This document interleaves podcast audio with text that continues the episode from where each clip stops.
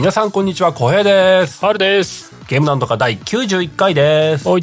この番組ゲームなんとかはゲームがうまくもなければ詳しいわけでもないけれど、ゲームの話がしたくてたまらない3人がとにかくゲームの話をするポッドキャスト番組です。毎週月曜0時配信です。今日も元気に話していきましょはーい。よう。はい。そんなわけで今回は小平と春の2名でお送りしますろ。しくお願いします。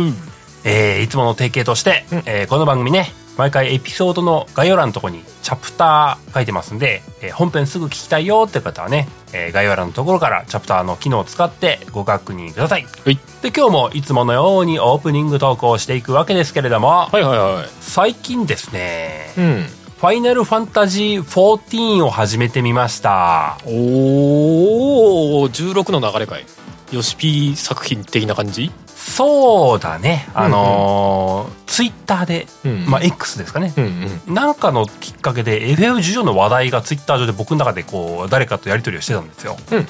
FF14 まあやるのは重くて手が出ないんだけどもなでもそういうのはわかるんですけども触らないのははっきり言ってもったいないですよみたいなこと言われてうんうん。なんかねそれがねズバーン響いたんですよ ある日ズバーンってもったいないあるっていうのよね。なんかね、めちゃくちゃ刺さるタイミングみたいなのあるよね。ズバーン響いたんですよねうん本当年明けちょっとぐらいの頃かなうんうん。まあそれと時期はずれるんだけども僕あのもう一個やってるハヤツの方でもうんうん。あの FF16 の話をしたことがあってそれに関連するお便りで16をやった後に14ハマってますめちゃくちゃ楽しいです首まで沼にはまってますみたいなお便りをもらったのを紹介したことがあったのね。はいはい。それもまたそんなに14面白いの？っていうふうに思ってたのよ。そんなになの？っていうことをね。っていうなんか直近その2つの要素がなんか僕の中にズバーン刺さって、うん。まあ確かにトライアルで延々遊べるようになってるわけだしとりあえず一回触ってみようっていう気持ちになったのようんうんうんうん。で触ってみたっていうのが今なんですよねさてどうだったか。まあ正直まだ全然わかんないっていう今、かね。全然何もかもわからないっていうのが本音なんですけども でもねあのーまあ初め PS5 のうんフリートライアルを始めてみたんだけども、はいはいはまあ元が PC 系だからなんだろうけどもい。うん。コントローラーで遊べる気がしねえって途中なりましてあー、そうなんだ。あの、なんていうの？あの、UI に表示される要素をコントローラーでさばききれる気がしねえってなって。どういう操作感なのかも想像つかないけど確かになんか FF14 といえばなんか画面の UI カスタマイズできてなんか大量のショートカットを置くみたいななんか そういうイメージがあるけどうん。もちろんね、こう、最適化されてるんだとは思うんだけども、うんうんあの、僕の今までこう触ってきたゲームの感じのコントローラーの対応関係となんかもう違うくらいの情報量でね。これは、わ、わからないので、PC でやった方がいいんじゃなかろうかって思って。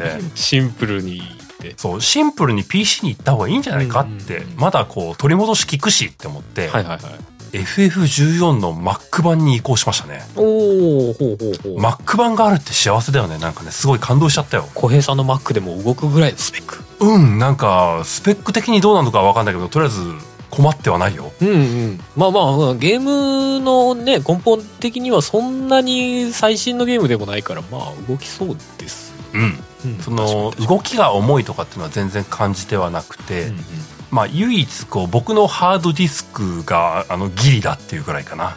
ああ容量が？あ、僕の元々の Mac が、こう、外付け SSD に逃がすような構成にしてたから、メインの、メインのハードディスクがほ、ほぼ入らんみたいな構成で、めちゃわかります。ああ、そしてこの Mac 版の FF14 を SSD に対比させる方法がわからん。とりあえず ハードディスクに入れたいみたいな状況になってて。あのとりあえずよくわからんので、こうギリギリこうあの詰め込んでハードディスク上で動いてるんですけども。はいはいはいとりあえずあの容量がギリっていうこと以外は不満がなくうんうんうんうん遊んでいるんですけどもね。いいですフリートライアルでこうどこまでも遊べるってことは聞いてはいたんだけども、ねなんかずっと長らく遊べるみたいなかなりノリを遊べるっていう話はよ,、うん。よく聞きますよね。今どのくらいやってんのかな？3、4時間 ?4、5時間？ぐらいしか遊んではいないんだけども、うんうん。まあレベル15、6ぐらいまで来て、うんうん。正直最初本当によくわからなくて、うん。あの画面上に表示されるクエストを片っ端から受注して遊んでいたんだけども、うんうんまあその遊んでいる様子をこれはまたツイッター上に公開してよくわからないですみたいなことを書いたらいやあの小平さんこの辺のサブクエはやってもほぼ無意味なぐらいただのお使いですよみたいなことを教えていただきまして、うんうん。あ正直フリートライアルの状態のやつはあのメインクエストだけやってもあのお釣りが来るぐらい経験値が入るんでそれだけ遊べば十分ですみたいなこと言われて、あそうなんだって言ってこう今メインクエスト主要なクエストだけを遊んでいるっていうような状態になって。うんうんうんあのようやそこまで来てようやくなんか快適になんかゲームをしている感を味わってるというかね。なるほどね。最初あのいらんところに行っちゃったわけね。誰も導き手がいないかったから。とりあえず雑魚キャラ倒せみたいなクエストをこうちょこちょこずっとやってたんだけども、ほぼそれは無意味だったみたいなことが分かりましてね。でもそれが無意味かどうかもこっちからしても分かんないもんね。うん、分からなかった。とりあえずあの、とりあえず集中していたので。まあでもなんかこう、4、50パ間も遊ぶとなんかゲームの進行手順がようやく分かるようになってきて、うんうん。まあ別にこうオンライン上で誰かと接点を持ってるっていうわけではないんだけれども、うん。まあ一人で NPC 相手にこう、ああだこうだやっているっていうことと、うん。まあフィールドを駆け回ってると同じようになんかあの、僕が今初心者なんでこう若葉マークみたいなのつくんだけども、うん同じような若葉マークをしたプレイヤーがこう、あの、横を走っていく姿とかを見かけたりして、なんかこう、うん、一人じゃないみたいなことを感じながら遊んでいるのね。まあ今ここにいるということは初心者マークの人の割合が結構多いみたいな場所ってことか。どうなんだろうな、なんか、あのーまあ、熟練のプレイヤーがいるワールドとは別なのかもしれないけれども、うん。なんかこう、僕がいるフィールドの中でも、このクエストはレベル30何から受注可能みたいなところがあったりするんで、うんうん多分まあちょっと先に進んでもまだ遊べる遊ぶ人はいるような場所なんじゃなかろうかと思いながらうんうんうんまあその本当にあの今主戦場で遊んでる人たちがいる場所とはきっと、まあ、全然違うのかもなと思いながらね。そうだ。ろうねきっとね、うん。まあモンスターの強さとかもね共通っていうかなんだろう。まあおそらくね。うん。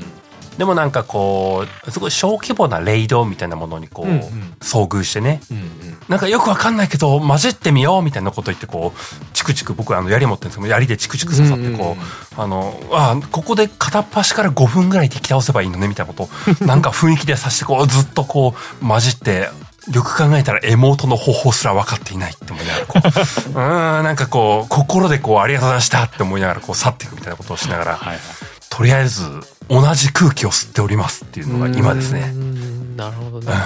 まあでもとりあえずそのゲームというかシナリオを楽しむ方向性はなんとなくこうつかめてきたみたいなうん、手順は分かったから、あのーなんかよく分からない NPC のキャラクターに因縁つけられてこう、お前これやれよみたいなこと言われて何をとか言ってこういいよやってんよみたいなこと言ってやってるっていうのがこう今繰り広げてる部分のところでね。ただまだそんなに MMO 的な楽しみは今のところはそんなにしてないみたいな感覚なのかな？そうね。まあ今の時点からなんかパーティー組んでどうっていうのは多分ないんだろうなと思っていて。うん今しばらくはソロでこう空気を吸いながら遊んでいこうと思ってるんだけどもね。うん。あでもなんかこうあの何？ワープ地点みたいなこうみんながこうワープして集まってくる場所とかはこうすげえわらわら人いるよ。あのいっぱい人いる、ワープポータルみたいな感じのやつがあるってことだ、そう。地方になのそこで多分きっと何かこうコミュニケーションを図ろうと思えば図れるのかもしれない交流地点にはなるわねそういう場所はねやっぱりね、ただし今のところ僕もこう測る理由がないのでこういっぱいいんなーっていうこう観光客気分でしかないっていう。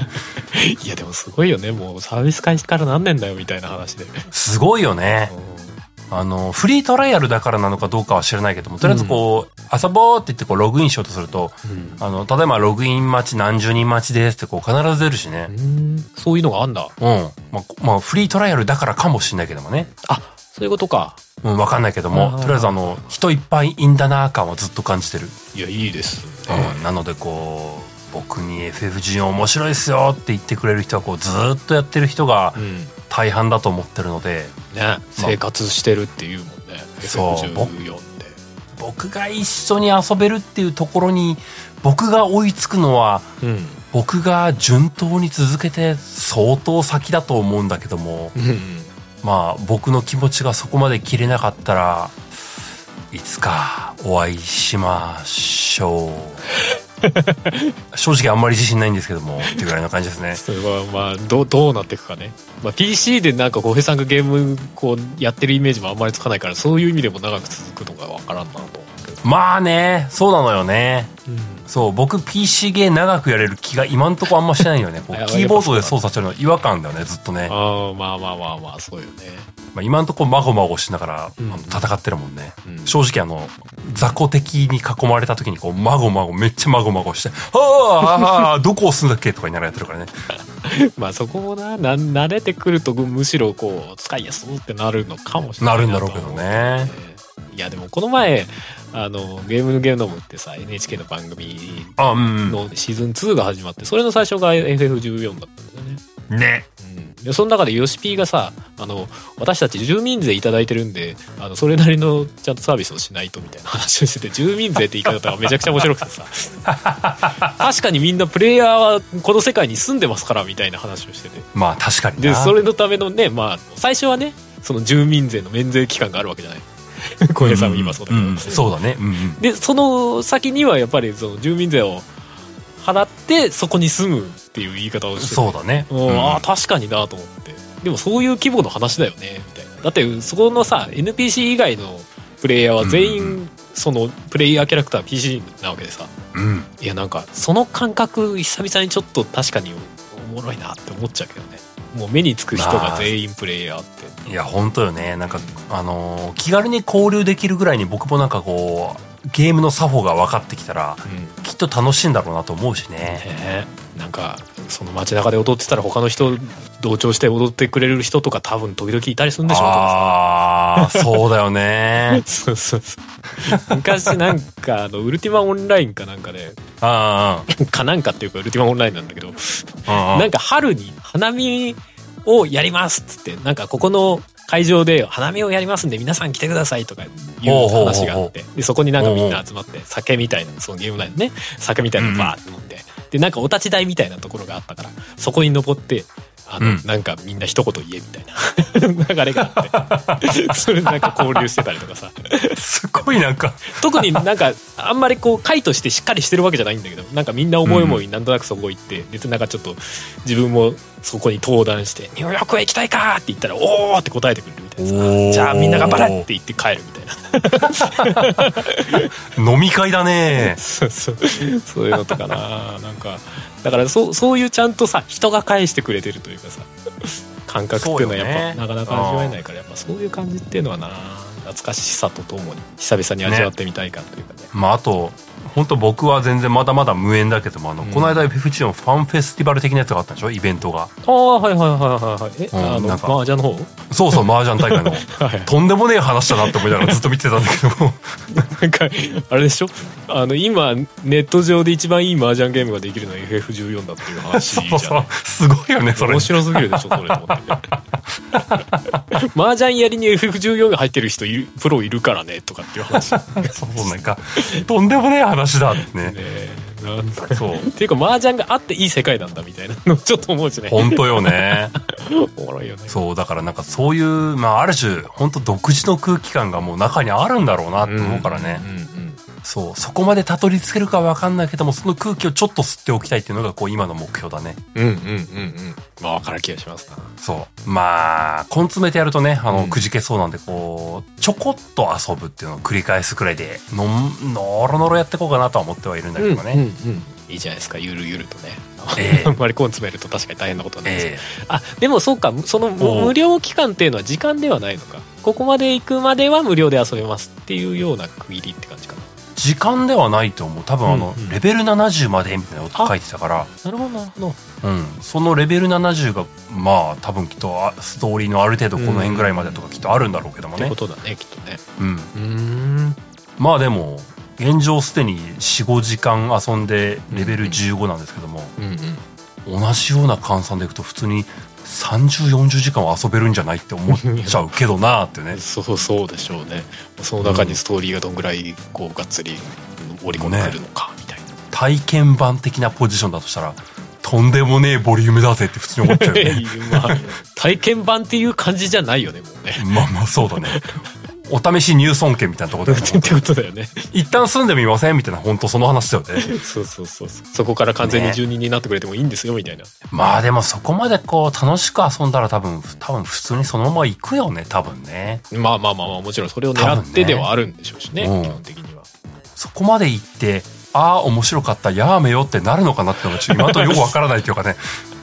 まあでもそのぐらいまでやるとやっぱりこうどっぷりというか FF14 の一番美味しい味みたいのが分かり始めてくるみたいなのがうんきっとそうなんだろうね。ね、うん、であれでしょなまああのすでにやられてるプレイヤーの方がこう新しいプレイヤーを指南しつつちょうど70ぐらいまで来るともう帰れませんよねみたいな。楽しいですよねみたいな。なるっていう頃合いなのか、ね、ってことだよねまあで遊ってみるとやっぱそうなりたいしねこう、うんちゃんと面白くて続けたいっていう気持ちになりたいという意欲が湧くからね、うんうんうん。まあ、そこまでに十分たるフリートライアルになってるってことはまあ大事なことだしいいことよねって思うな。そうだね。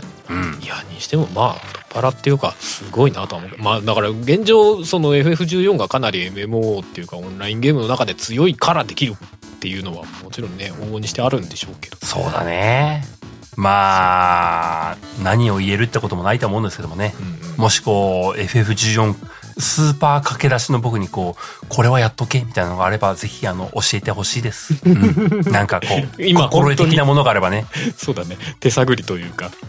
ええ。右も左もわからんでとりあえずメインシナリオを進めるマンになってる。ええ。あのまああの普通にこう攻略サイトとか見てもいいんだけどもまあ、まあわざわざこうガン見ながらやらなくてもなって思いながらこうなんとなく感じるままやってるんでね、うんうんうん。最低限これはあの知っとかないと損するぞとかこう無駄なことが多いぞっていうのがあったらこう教えてほしいですね。そうですね。まあまあでも僕は最近そんな感じですよ。うんうんうんはるさんは最近なんかあります？最近は。えっ、と前々回自分出た時にこうあのダンさんがあのストロークでマスターになったっすねっていう話をしてたじゃないですか。おお言ってた言ってた。そこから今回の間にですねうん。私もダルシムマスターになりました。おおほほおめでとうございます。ます、まあ、YouTube で配信してたんで、まあ、あの見てた方は知ってるかなとは思いますけど。はいマスターランクになりました。上り詰めた、念願のいやまあ上り詰めたっていうかまあここからが本当の戦いだ状態なんですけど 実際のところ。前に言ったように階段組んであってそ今までが頑張って戦ってたと思ったら階段登らされてたみたいな感じでもあるんですけど。まあでも来るとこまで来たなと。最初だって絶対マスターなんか格ゲー勢でも何でもねえんだからさすがにモダンがモダンシステムがあるからってそんなところまでさすがにいけないでしょこのビジターがあってさ思うじゃない。おうおうそうだよね。来ちゃったよーと思って来ちゃったね。えあれ？俺いつの間にマスター来たのっていうなんか完全に雲の上始めた頃は雲の上だと思ってたからさ。あれ？みたいな。いつの間にか俺マスター来てるよ。そうだよね。えじゃあ俺何？大会でマスターランク勢として出ていいわけ？みたいなさ。そういうことだね。そうそう。それこそ梅原さんがやってるビーストカップとかでさランクを分けて、ね、出場者募ってたりするから「えおいマスターランクどこ出ちゃうの？嘘でしょ?」とか思っちゃって。そうですよもう マスターランクとして出場ですよ。ねいやーでもなんかとりあえずこう来るとこまでは来たなと思いつつまあでも最近もこうゲームなんかちょこっとだけちょっと時間うん。時間あってできそうだなっていうタイミングに、やっぱね格ゲーねそのちょうどいいんでちょっと今なんかワンセットが短い的な話。そうそうそうそう音声書き出すのにちょっと時間かかるな、ちょっとやっちゃおうみたいな。ちょっとやっちゃおうで結構そこそこやってるみたいなね。そうか エンコード中の時間とかね。なるほどね。そうそうそう書き出し長えなみたいな。なるほどね。やったりとかね。それこそゲームなんとかとかは結構尺が長い上にこうね、プラグインがいっぱい刺さってて書き出しにちょっと時間かかったりすうるんで。んなるほどなるほどそういう時に立ち上げて「ファイ!」とかやってるんで。まあまあそういうのもまあ積み重ねではあるような気はするんだけど。いやーでもすごいなうん。ダンさんとハルさん二人ともマスターか。いや行きましたね何か何かなんないのかなって思っちゃうな本当な。ねえ。まあモダンシステムがあるからっていうのはもう100%それのおかげであのクラシックだったら絶対そこまでいってないから、でも、そういう意味では逆にそのカプコンの狙いはもうバッチリハマってますわね、まあでもそういうことだよね。うん、だってマスターまでいけるけどそうマスターモダンでマスターまではいけるけどでも大本当のガチの大会ではモダンだとやっぱり上の方まで勝ち残れないっていう状況になってるから。まあ、やっぱりクラシックの方がやっぱり極めるとうまいんだけれどもでもモダンでもマスターまでいけるっていう。うーんなるほどね。よく絶妙に作ったねと思ってそれでほとんど修正入ってないんだからさ。ないでこの状態なんだからやっぱりストロークは相当決まった状態で出たタイトルなんだなって。なんかいろんなとこで思うね。本当だね。うんうんうんうんまあでもモダンのダルシムさうん。そのなんかいろんなところでさなんかあのー初心者が使うおすすめ度みたいなところでダルシうんム一番下の方にいいるからね大体ね。おすすめではないと。初心者おすすめではない。しかもモダンのダルシムなんかふっみたいな。いやなんでモダンを使うのかわからないぐらいに感じに言われてるからねモダンのダルシムね。でもマスターまで行きましたけどって思ってでもいやそれはあの誇っていいと思う。怒っていい。もうだってここまで来ちゃったらそういう意味でやめらんないじゃんみたいな。いやそうだね。俺がやめたらダルシム誰使うんだよモダンのみたいな。いやいいよもう。ダルシムといえばハルさんハルさんといえばダルシムだよもう。ちょっとこの中でなんとか頑張ってみたいっすっていう気持ちあのまあ要はこじらせた気持ちになってます。キャラクターこじらせてます。でもなんかいいよねその相手まあ何度も話は出てるんだろうけども、うん。あの対戦相手としてはこうダルシムを相手にするっていうその、うん。敵になる回数がやっぱ少ないってことなんでしょ？そうそうそうそう。だからあのー最近その公式から出た、うん。そのキャラクターごとの対戦勝率ランキングじゃないけど勝率のひ表みたいなのが出たの。うんうんうん。でそれ見るとダルシム一番上だったからね。まあクラシックのダルシムですけど勝率が高いってこと？ダルシムが。そうそうそう。え平均勝率が高い一番キャラクターの中で。まあ多分その対戦回数が一番少ないからなんだけど。勝率は高いけど使ってるプレイヤーの数圧倒的に少ないからね。ダルシムまあそれ使ってるやつはきっとあのあの好んでクロートなんだっていう。あそうそうそうそう。それも思い入れあってやってるんだろそううってことだよね。そうそうそうずっとやってるやつしかいねえみたいな。なるほどななのとあと100回に1回ぐらいしか会わないダルシムの対策なんか立ってねえっていう人が多いみたいな。感じはする。いやでもいやいいよ。それはある意味それはそれで戦術だしね。そうそうそう。対策されにくいキャラクターである、うん。でもこれでダ大ルシムが強キャラだったらなんかちょっとうん周りの視線が冷たい、あいつ使うなよみたいな視線もらうかもしれないけどダルシムそんなに強くねえんだ。いやまあいいやらしいところはあるのよ。腕伸びてきたりとか。あるんだけどあのストロークってあの画面端に持ってかれた時に強いか弱いかっていうのは結構でっかいんですよね。うんうん。追い込まれたそうそううそうそう。壁端に追い詰められたところでどう切り返すかみたいなのが結構うんうんうん。こう重要だったりするんだけどそこまで追い込まれた時の開始の手段のなさよって思う。だからそこまで追い込まれたら負けるし追い込まれないでうまく立ち回れたら勝てるしみたいな雰囲気もなきにしもあるなるほどそうねなのよ。だからまあそんなに強くないからこそなんか使ってでも許されてるなみたいな感じはある。はあ。まあな。そう。いやでもなんかうん。ある意味こう僕の勝手な、まあほぼ妄想の願望で言えば、うんハルさんがなんかこう、そのダルシム使いとしてなんかちょっと、ちょっと有名になってほしいね。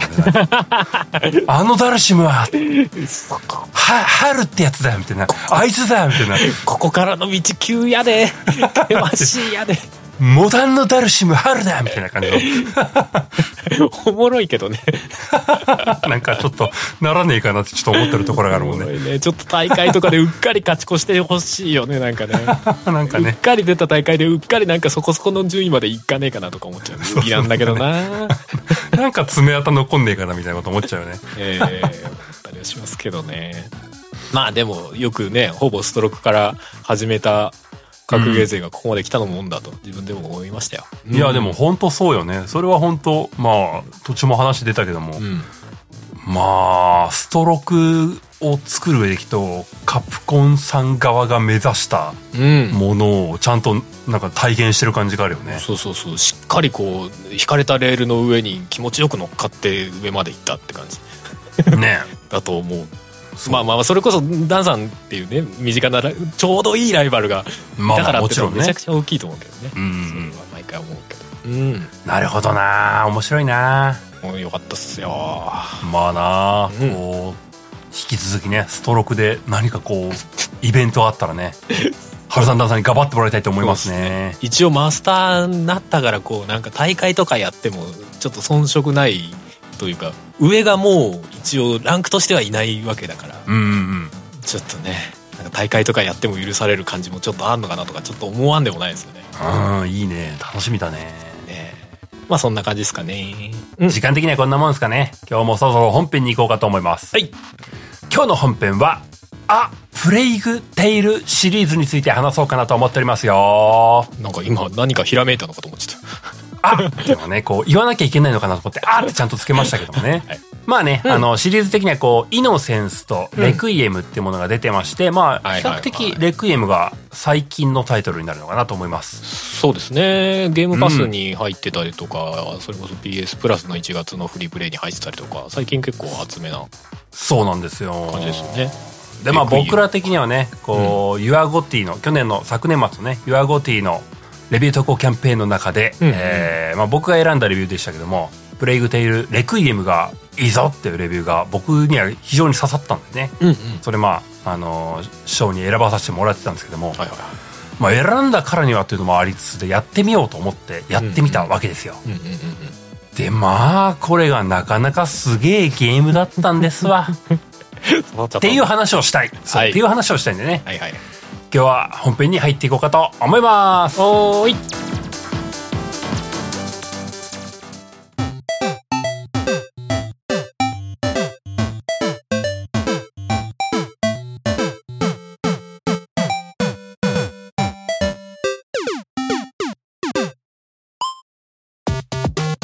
本編ですプレイグテイルシリーズの話。ですね。1作目がイノセンス、2作目がレクイエムと、はい。まあ、現状最新作がレクイエムになります。この2本の話をしていければなと思ってるんですけども、うん。まあ、タイトルには書いてるつもりなんですけども今日はネタバレを含むと思います。と、気をつけてね。これからやろうとしてる人は、もしかしたらできる環境だったらさっさとやっちゃった方がいいかもしれない的な。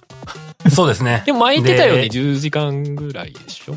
そうそう。で、僕は、イノセンスとがレクイエム、2作ともクリアしまして、うんうん。えー、1作目のイノセンスが10時間ぐらいで終わりました。で、2作目が15時間ぐらいかな。レクイエムのが15時間ぐらいかかりました。で、うんうんうん。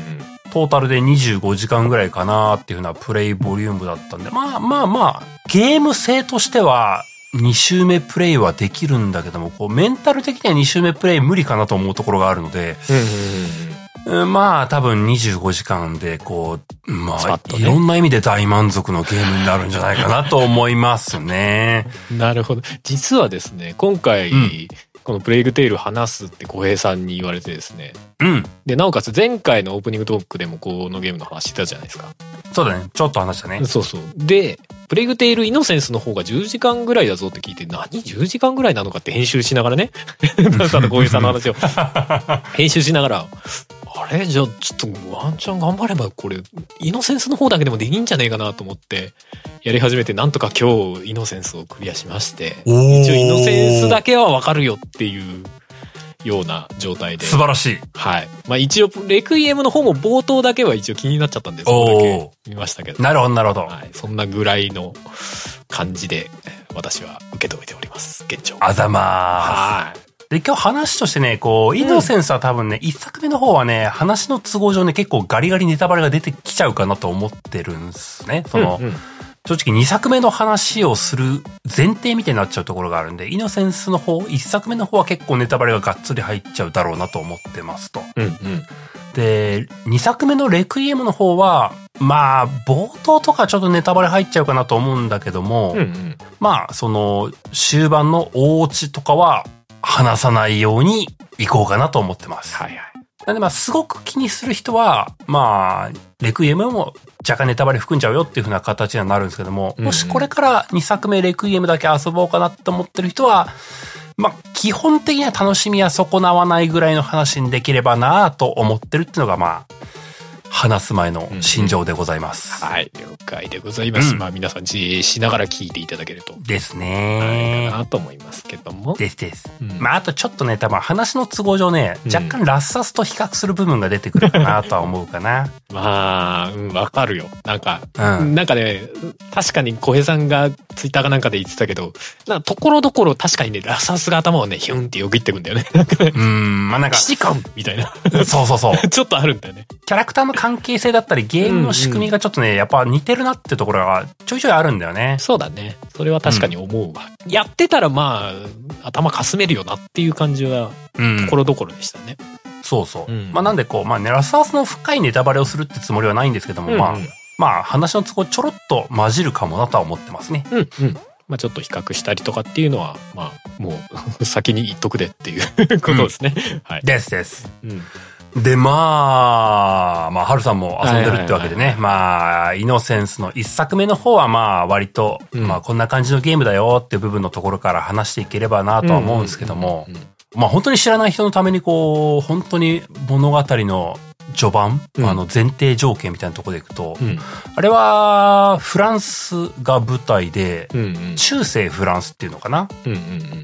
あの、歴史上でいくとあの、ペストが大流行したような時代をベースに、考えてる15らしいです世紀ぐらいでしたっけね。確 15? か。1400何年とか書いてあったような気がするんで。うん、でもそんぐらいだと思う。なんでまあ本当世界観的にはこう、基本的には重火器とかはほぼ出てこず、うんうんうん。剣と、まああと弓矢みたいなものがまあ、うんうん。攻撃関係が出てくるような世界ですよね。そうですね。うんで、ゲームとしてはね、その、や世の中の基本史史実っぽい部分には基づくところにはなってるんですけども、うんその、ペストっていう病気が流行したよっていう部分はあるはあるんだけども、その病気の部分を人を食らうネズミっていうものに置き換えたような舞台設定って言うんですかね。それっぽいよね。俺も最初どういう設定なんだろうと思いながらうん。ゲーム始めたけど、あ、そういうことって思いつつ、本当にそうって思いながらプレイしてたけどね。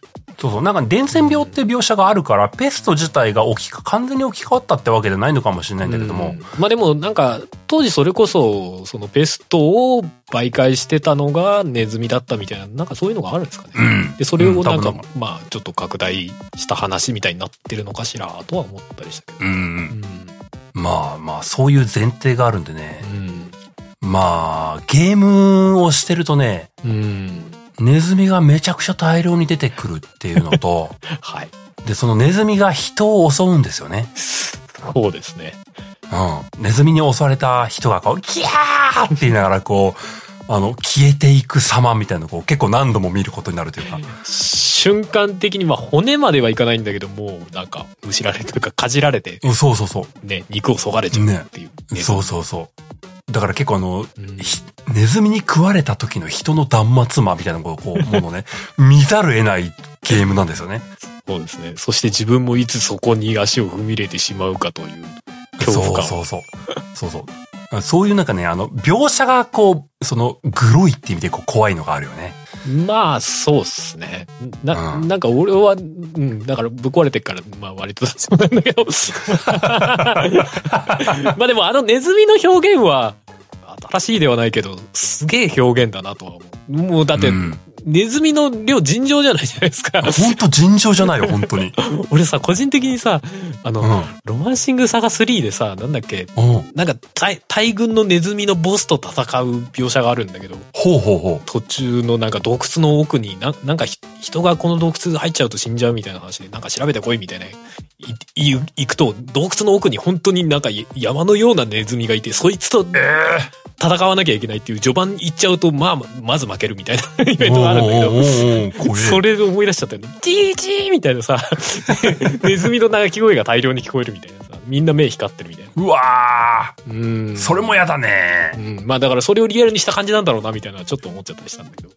うん、でもなんかその大量っていうなんか言葉でこう言ってるんだけども、うん。いやもちろん場面によって出る量は違うんだけども、何百じゃ効かない量出てくきてる気がするんだよね、あれ。まあそうですね。何千万みたいな量が出てるいや、だからね、もうね、ちょっとした液体みたいな動きすんのね。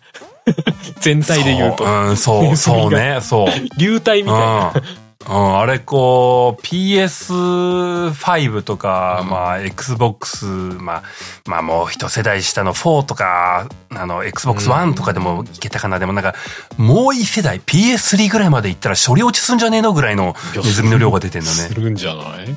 マジ怖えのこれ、スカイリムだったら落ちるぜぐらいの量だね。いや、まあそうでしょうね。その辺はなんか処理うまくやってんだろうな、みたいな感じは やあるけども、すごい量だよね、あれね。だからこれね、あの、これ、あの、ハルさんに補足してもらいたいぐらいなんだけど、あの、うんあの、ネズミが出るときにっていうわけではないんだけども、あの、なんかさ、あの、バイオリンとかなのかな？なんかすげえさ、うん弦楽器っぽいもののさ、あの、ギャリーンみたいな嫌な音すんの。うん、ギャリーンだったらギギギギギギギギギギギみたいな。そうそうそう。あのすっごい嫌な音すんの。あれ嫌な音だね。うん。あの音がね、何、不安を誘うというかね、うん。しかも1回2回じゃなくて、すごく何度も聞くからね、なんゲーム遊んでてなんかね、ずーっとね、うわ、なんか嫌だなーっていうし気持ちになるゲームなのよ。ね、そのネズミの大群に敵味方関係なく誰かが襲われる瞬間とかになりがちね。ビューンあとって。ゥトゥトゥトゥトゥトゥみたいな。そうそうそう、あの、トゥトゥトゥトゥトゥも嫌なのよ。自分が襲われる時もなるんだけど。で、なんかさ、ネズミだからって甘く見てると、一瞬は足踏み入れたら大体死ぬのね、もう。ああ、そうそうそう、あの、足取られるの。一瞬ね、あの、ここ今いけるって思ってこう、あ行った時もこう、意外とダメだったりするんだよね。そうそうここら辺割とスカスカなんだけどっていうところでも、ネズミが2、3匹歩いてるともう2、3匹でも死ぬからね。そうそうそう。そう。すげえ、あの、食われて死ぬっていうの嫌なシーンなのよね。まあ嫌ですね。うん。まあでもそんなにこう、ラスアスほどその死ぬシーンみたいのはなんか描いてない印象はあるけど。主人公たちがねうん。ラスアスって微妙に見えるでしょ？噛まれた後。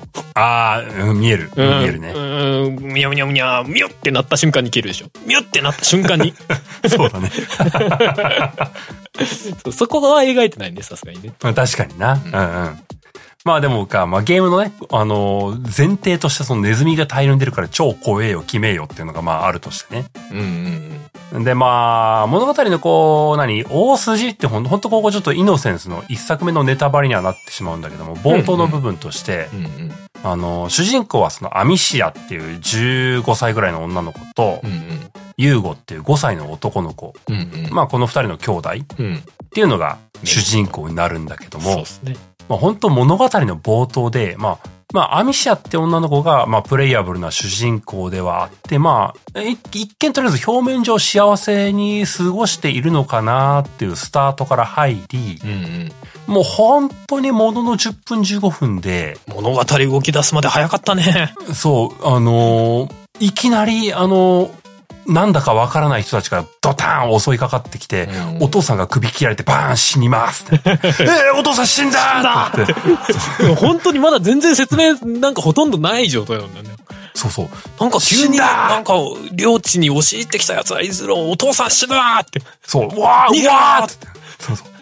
弟を連れて逃げて。そうそう、お母さんがこう、じゃあ、あの、アミッシャ、弟の優子を連れて逃げなさいって言われて、こう、え、ちょっと待って、お母さん、な、なにこれどういうことなの？って言って、こう、プレイヤーなんかマジで何もわかんねえんだよな。逃げ惑っていって、こう、なんかこう、ひ一通りこう、チュートリアル的に逃げ進んでいったら、こう、あ、もうなんかよくわかんない、どうすればいいの？ってこう、お母さんがこう、いいから逃げなさい！ってこう、ドバーン閉められて、えちょっとお母さん開けて、どんどんバンバンって言ったら、こう、あの、そのバーンってされたドアの向こうからか、側から剣がぐさー来て、こう、ああ、ちょっと、ちょっと、この、剣、あれ、お血がついてる。ひょっとしてお母さんの血なのかしら？みたいな。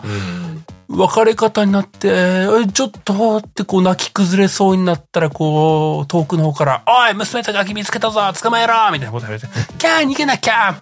え、ね、お姉ちゃん、な、なんで今どうなってんの？お母さんどうなったの？うわ今はもう何も考えないで逃げて走って！みたいな、チャプター1なんですよ。すごいよね。スーパーコンパクトに話したけども。だいたいさ、チャプター1でさ、なんかもうちょっと女装あるみたいなのあるじゃない？なんそうか、ラスアスでもさ、最初さ、なんかその親子の、ね、シーンがあって、そこでちょっとなんか、まあ仲良しの親子ですよ、みたいな、こういうちょっとキャッチーな、キャッチーというか、こういうことをして普段過ごしてますよ、みたいなのあるかと思ってるうんうんうん。あの、プレイグテールが本当に早いからね。なんか、そう。ちょっとな、何個とか喋った後に外になんか馬車みたいなのが来て、はあ、あいつら来たみたいななんか。で、急にもうそこから地獄へ突き落とされる感じのね。そうそうそう はい、行ってらっしゃいみたいな。早い早い出発が早い早いって思う。でもなんかそ、それがあるからこそなんか全然説明されてないからこそ、この世界観もそうだし、なんか、うん。なこの話の全体像をなんか、それこそミステリー感覚で紐解いてってるみたいな感覚が強かったな。ああ、素晴らしいね。うんそう。あの、最初はこう、なんで逃げてるっていうのはよくわかんないのよね。うんそうそう。なんで逃げてるのもわかんないし、なんかどうやら俺たち狙われてるらしいっていう。あ、うん、そう。ターゲット俺たちなんだっていううん、うん、そうそう話。だったりとかね。まあ、その、まあ実際こう、キーになるのが弟の優吾くんなんだけども、まあ、その優吾くんがなんか、なんか変だなっていうのはまあまあ、まあ、うん序盤には出るっちゃ出るんだけども、うんなんでっていうのはよくわからないというかね。うんうん。とりあえず、あの、すげえ、追っかけられてるからっていう、兄弟の逃避行が始まるっていう。うんうん。で、またね、その、弟はちょっと隔離されてたみたいなところからスタートしていて、うんうん。お姉ちゃんと弟が最初、なんか仲良しではないんだよね。そうだね。あと、お母さんと主人公も、なんかどうやら仲良くないという。ああ、そうだね。あんまりお母さん口聞いてくんないみたいな。そうそう、弟にかかりっきりなので、みたいなところだったね。うんどちらかというと、お父さんと一緒に行動してたのがアミシアのお姉ちゃんの方みたいな。うんうん。そう。なので、こう、関係、まあ、兄弟っていう関係性ではあるんだけども、うん。まあ、べったり仲良しではない。そんな姉妹が、わけもわからず、二人っきりで逃避行を始めるっていうのが。スタートで。まあ僕はやっぱりこう、このスタートとあと、普通の、何？ゲームが、ゲーム性自体が結構ステルスしてけっていうゲームなんだよね。そうだね。基本的にうはん最初は特に非力で襲われるとまあ確実に死亡かなみたいな。そうそう。ほぼ即死みたいなね。うんで、隠れて進むけど、当然ながら普通の子なので、あの、後ろからね、相手の首ポキッとかやったりとか ないそうそうそうから、本当に逃げ回ってくような話、そうそうそう。うんまあそれこそあのラッサスと比べると、まあ隠れながら進んでいこうみたいなステージの仕組みとしては似てるんだけども、ジョエルほど強くはないっていうようなところが結構大きな差ではあるよね。そうだね。ジョエルともエリーよりもまあ、非力かな。うん、そう。少なくともスタート時点では。うん。そうそうん。う。で、まあ、まあ、アミシアはそれこそあの、スリングっていうさ、あの、はいはい何？革ベルトみたいなのにこう、石引っ掛けてブンブン振り回してぶん投げて石、石すごいスピードであ当てちゃうみたいな。そうだね。石つぶてだね。日本語で言うとね。そうそうそううん。攻撃方法があるはあるけど、まあ、ハルさん言ってくれた通り、見つかってそれで撃退しきれるかっていうと、まあ無理な。そうだね。狙い定まんないし、難易度感とかみたいなね。そうそうそう。その間に近寄られたら即死亡ですよ。うん。ガンってやられて終わるよね。で、まあ格闘戦はできないんで、本当にもう、うん。基本はもう見つからずになんとかせえみたいな感じだよね。そんな感じだね。うん。でまあそのゲーム性の中でね、うんまあまあ、後、後半でもないか、割とじ序盤中盤から出てくるのがそのネズミか。はいはいはい。その、ステルスしてきなさいよっていうステージの中で、あの、敵兵士的なものがじゅ、なんかそのエリア巡回してますっていうのが基本の構図だとして、うんうん。場面によってはなんかネズミが出てくるんだよね。そうだね。大量。嫌な音とともに。。うん、すごいなんか焦らされるのあれ。すんげえ嫌なのあれ。まあそうね。まあ絶対的な存在としてね、ネズミの体験が描かれてる。そう、すげえ嫌なのよ。で、そのネズミはこう敵だとか味方だとかってのはまあないというかね。うんある意味、さ第三勢力的になってくるから、うん。うんうん。まあプレイヤー側からすると、当選簿されちゃうような存在でもあり、うん。利用すれば、例えばその敵兵士にネズミをけしかけて、うん。敵兵士を食わせちゃうみたいなことが。できるような存在というかね。基本的にはあれなんだよね。あの、ネズミを避けるものとして、あうん明かりというか、松明的なものがあると、そこにはネズミが寄らないっていう設定だけあるんだよね。うんだからまあ、明かりを持ってればセーフっていうのはみんな気づいてるんだけど、まあ相手が、敵兵士が持って、手に持ってるランタンとか壊すと、そこが暗くなっちゃうんで、ネズミに襲われて死にます。みたいなことを利用できるみたいなね。遠くから敵兵士の持ってるランタンに向かってスリングで意地をビューン当てて、ランタン壊して、はいあ、明かりが、ネズミが、うわー、うわみたいなね。で、こう、あの、地味にこう、それやると、ユーゴとかね、弟のユーゴとかね、お姉ちゃんどうしてそんなこと？を みたいなこと言って、うわーみたいなね。そうそういや、やめろ、やめろ、それ言うな、みたいな。簡単に言うと、うわ、引くわっていう感じのね、リアクションされるんだよね。そうで。いや、だってしょうがないでしょうが。仕方ない、仕方なかったのよ、ユーゴ、みたいなこと言って、こう、そう、あの、僕の罪悪感がマックスっていう、ギュン上がるっていうね。ね。あの感じ嫌だよね、なんかね。いや、そうでもそれしかなかったやんっていうか、ゲームとしてもそうさせてたでしょみたいな。すっごい嫌だ。理不尽って思うよね。なんかね。ああいうシーンね。いや、まあ、それも込み込みなんだから、まあ別に全然、本気では思ってないんだけどさ。そう。うん、あるよね。で、なんかね、まあこれ、ハルさんどう感じたかなんだけども、うんあの、僕ゲーム遊んでて、まあ序盤はそれこそね、こう、アミッシャーというこどっちもうん、逃げ惑うっていうのが、重きが置かれるというか、あの、うんまあどうしようどうしようとか、怖い怖いみたいな場面が多かったんだけども、うんうんなんか、途中からかな、なんか、あの、アミッシャーとかがちょっと好戦的になってく節があるんだあよね。りましたね。なんかあの、かかってこいみたいなこと言うとかさ。だんだんもちろん、強くなっちゃってるのに自信持っちゃってるみたいな。そうそう、なんか、戦ったら負けないんだからぶっ殺してやるくらいの キャラに変貌しつつあるみたいなさ。そう、なんか、なんかこう、まあもちろんこう、極限状態でこうテンション上がっちゃってるみたいなね。あの、売り言葉に買い言葉みたいなのはもちろんあるんだろうなと思いながらも、うん結構なこと言うね、アミッシャーみたいなこと思っちゃうというかね。まあね。と言いつつ、でもプレイヤーの自分も、結構その段階に来るともうできること多くなってて、どうやってあいつ殺そうかなって思ってるところあるじゃない、正直。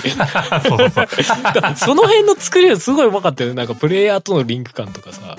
まあ、うんあとあの、その序盤はステルスメインのゲームだったけど、まあ、基本のベースのシステムは変わらないんだけど、うん。あの、徐々にその、ゲーム、プレイの中身がこう、どんどん変わってて飽きさせないみたいなの、まあ、すごいうまくできていたなっていう感じはする。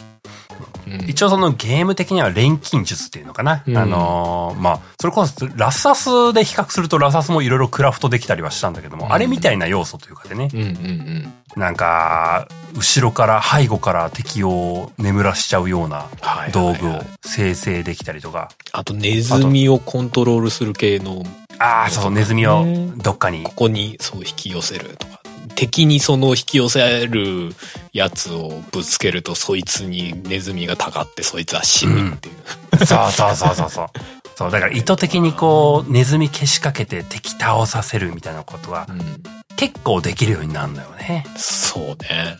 なんか、敵を殺す手段が増えれば増えるほど、ゲーマーとしては、ん？これは殺さないでいったらなんか別のエンディングあんのかみたいな、なんかちょっとうーん、うん、うん。わかるわかる。めっちゃわかる。思っちゃうよね、なんかね。思う思う。めっノーちゃ思う。アラートノーキルみたいなの、なんか必要だったりしたんだったらどうしようみたいな、なんかよくわからんあれはあったけどね。そう、あの、実際その敵を殺してしまうたびに、こう、ユーゴがなんかこう、あの、どうして？みたいなこと言われるとなんか、これなんかそういうパラメータ溜まったってますみたいなこ と思っちゃうんだよね。なんか精神病んでたりするとか 思っちやゃった、べやべえかなとかね、思う思う。最後なんかそのせいで闇落ちとかしちゃうどうなの？とかって。結局なんかでもそういうのあったのかどうかすらもよくわかんなかったけどね。エンディング前にたどり着いた時に。うん。うん。で、まあ、一作目においてはね、イノセンスにおいては、まあ、うんその後、まあ、こここもちょっと僕の感想的になってくるんだけども、うんあのーまあ、冒頭結構ストーリーの吸引力が強烈だったんだけども、はいはいは本当に素直な感想でいくと、い。うん。終盤の方、うん。イノセンスの終盤の方までいくと、うん。そのなんで追われてるかみたいな部分のところの全貌が分かってきて、はい。まあ、その全貌っていうのが実際その弟のユーゴっていうのが、うん。体の中にマキューラっていう悪魔が宿ってると。うん。で、この悪魔がいるからこそ狙われている。まあ悪魔の力を利用したいと思っている黒幕的なやつがいるみたいなことが分かってくると。うん。うん。で、まあそこまでならまだっていうところもあったんだけども、うん。まあ、ある種、弟のユーゴもその力に若干目ば目覚めて、うん。なんかネズミ操れるようになってきたりするんだよね。なんか後半。本当に終盤の方は。そうだね、最後ね。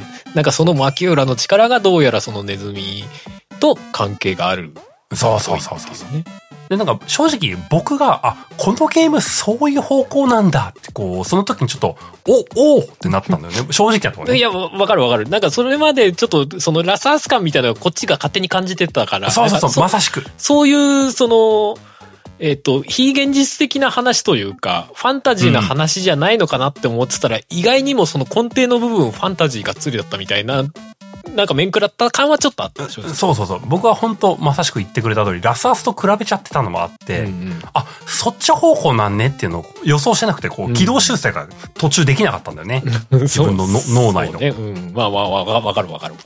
うん。っていうのがあって、僕正直に一作目終わった時に、あ、こういう感じのゲームなんだっていう感じで終わったのが本音なのよ。僕のね。はあ、はあはあ、なるほどね。あまあまあ、確かに最後の方の展開は特にね。うんそうそう。ああ、で、結構あの、エンディングも、ドゥンって終わるから、ああ、ああ、終わったドゥンって終わったのってあれでしょ？あのーその、まあ、ラスボスに当たるボスを倒したところでしょあ、そうそうそう。あ、あ、あ、でも俺あそこの切れ味はちょっと好きでしたよ。本当？倒して、その倒された、まあ、あの、うんまあ、競争さんみたいなやつがいて、そいつがうんうんうんぶっ倒れ、そのね、うんネズミのぶつけ合いのね。そうそうそう。マジ超能力バトル化するとこ、最後ラストバトルね。あれはちょっと面白かったんだけど、いろんな意味です。こういう展開？ちょっとね、ちょっとそこだけねあの、そう、あ振り返るとなんか、おおってなるけどね。そうそうそう。いや、本人たち大真面目な、大真面目で、なんかすごい緊迫の展開なんだけど、客観的に見るとちょっと、え、おい、えーっていう 感じね。いや、でもそれが終わって、で、なんか、その、何も言わないんだけど、まあ、ユーゴと同じような能力を持ってる敵がね、うん。そう、ネズミを操れる敵がユーゴのことを見て、ちょっと似合って笑って、うんうんうん。息を引き取った顔のまま黒になってスタブローみたいな。な。おー。おーと思って、何も言わないけど、お前の中にもいるんだぞみたいな、なんかそんな雰囲気というかね。はいはい、うん。そこを何も言わずに表情だけでやって、そのままスパッとエンディング行くというか、スタッフロールに行くのかっこいいなぁと思ったよ、あそこ。なるほどねう。んうん僕はなんか、僕はその時こう、おおこの後どうなんのみたいなこと思ったよ。うんでも俺本当にあそこで終わりかと思って、んんで、でってなったけど、いや、そのシーンとしてはかっこいいんだけど、で、で、で、で、でってなって、その後どうすんのみたいな。レクイエムの方どうなってんってなって。まあその後ちょっとエピローグあったけどね、ちゃんとね。そうそうそう。ね。なんか本当エピローグカットみたいな、その後続くんだよね。うんうんで、まあ僕はな、正直こう、イノセンスが終わった時にこう、まあ正直ちょっと戸惑いがあったというかね、うんあ、こういう感じのゲームなんだってなったのがあったんだけども、うんうん僕的にはこの一作目でちょっと戸惑っておいたっていうのが得だったなと思っていて、うんうん。あのーまあ、ある種ゲームの根幹にそのちょっとファンタジーより悪魔みたいなものが体に宿ってるっていう設定があって、それがふんだんに出てくるゲームなんだってことを一作目の時点で、あの、消化できたのは大きかったなと思っていて、はいはいはまあ、ここからが多分、ハルさんも知らない2作目、レクイエムの話になっていくんだが、い。うん。その、レクイエムは、僕的にはそのイノセンスでちょっとあの消化不良だなっていうふうなところというか戸惑いみたいなものを感じてたからこそうん。抜群に面白くなったし抜群にエグくなったなと思ったんですよ。あははある種なんかこう戸惑いみたいなものを一作目で潰しておけたのは良かったと思ってる。なるほど。多分これをレクイエムでいきなり遊ぶと、うんああ、ああっていうのを2作目の時に感じてしまったので、ああ、なるほどね。まあ、んこういう話ですよっていう前提がちゃんと一作目で提示されたからこそ二作目はそこに疑問を持たなくても済んだ。そうそうそう。なるほどねっていうことをこう一作目でこう消化できたの、僕はね。うんうんうんそこでこう、ストーリー的なこう、不安要素が消えたんですね。うん。結果的に。うんうんうんなんか確かに、最初やった感じはなんか中世時代のラスアスかなみたいな感覚でやってたけど、思ったよりもダークファンタジーみたいな感じだった。そうそうそうそうそうそうそう感覚ね。確かに確かに。うん、でね、最初にゲーム性の話をしようかな。レクイエムのね。うん。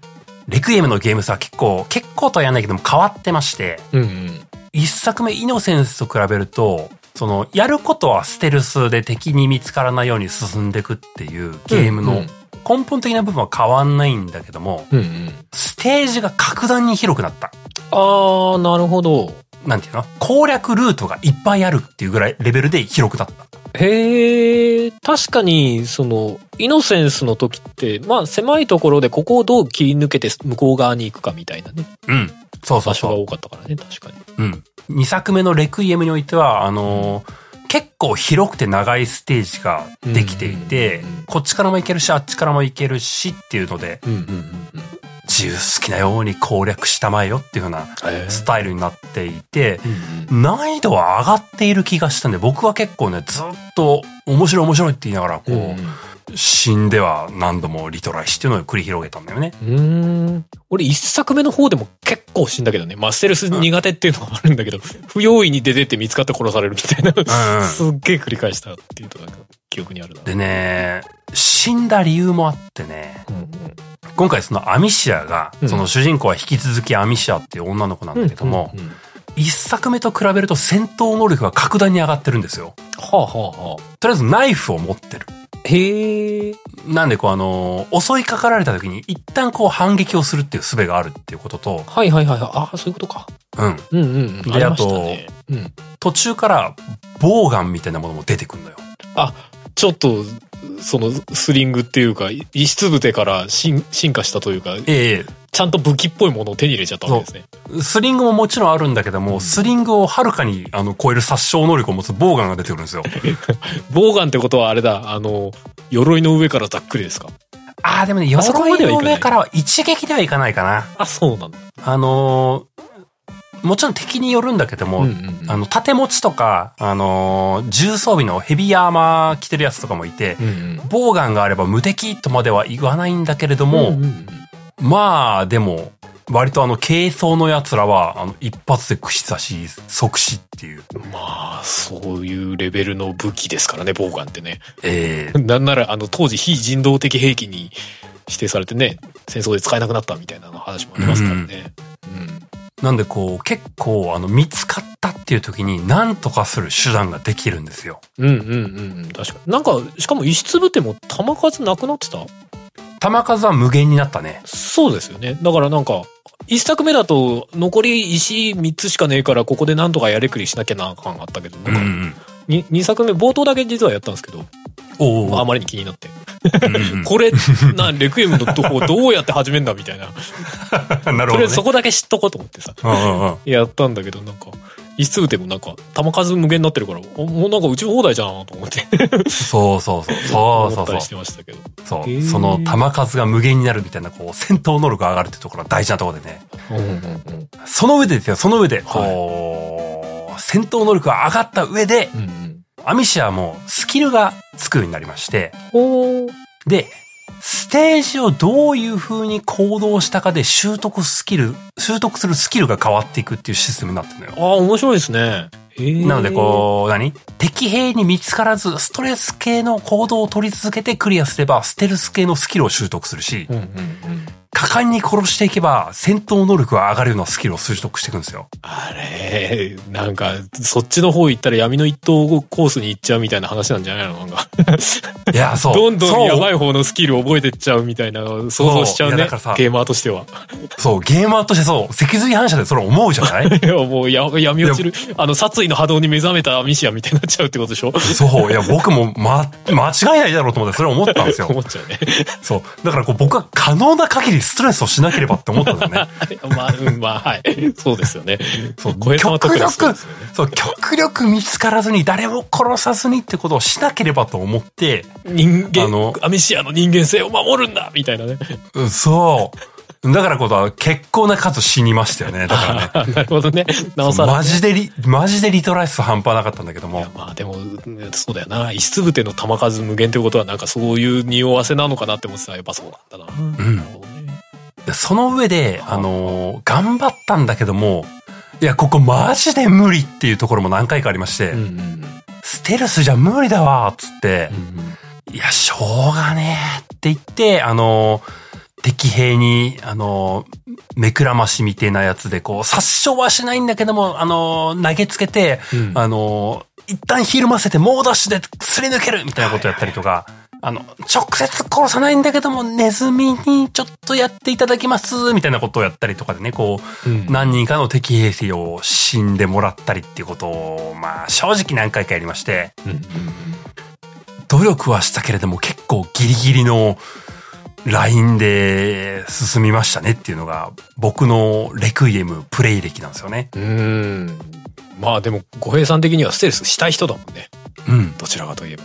そういう意味では、なんかその、プレイの仕方をこうちゃんと肯定してもらえるのが良さそう。あそうそうそう。だからこう、なんか主体的にこうしようっていうプレイ行動ができてるのはなんかゲームとして面白かったなと思って。ね。まあまあゲーマー、ゲーマーっていうか、それなりにゲームやってきてるからこそ、その余計なね、なんかこういう、うんなんかエンディングの展開に関わってくんじゃねえのって勝手にこうメタ読みをしちゃうっていうそうそうそう雑念を入ってくるにそう。しても。でもまあプレイの仕方を肯定されてる感がある。そうそう。で、それこそね、あの、メンタル的にきついんだけども、単純にこう、プレイしたいっていう、ゲームプレイを楽しみたいっていう意味では、2週目でそれこそね、こう、ひたすら殺傷して遊ぶみたいなことを、楽しむルートもあるんだよなとは思ったしね。うんうん。確かに確かに。全然違うゲームプレイになるもんね。うん。結構あのね、あのー戦闘スキルは、習得していくとアミキャ強いんですよ。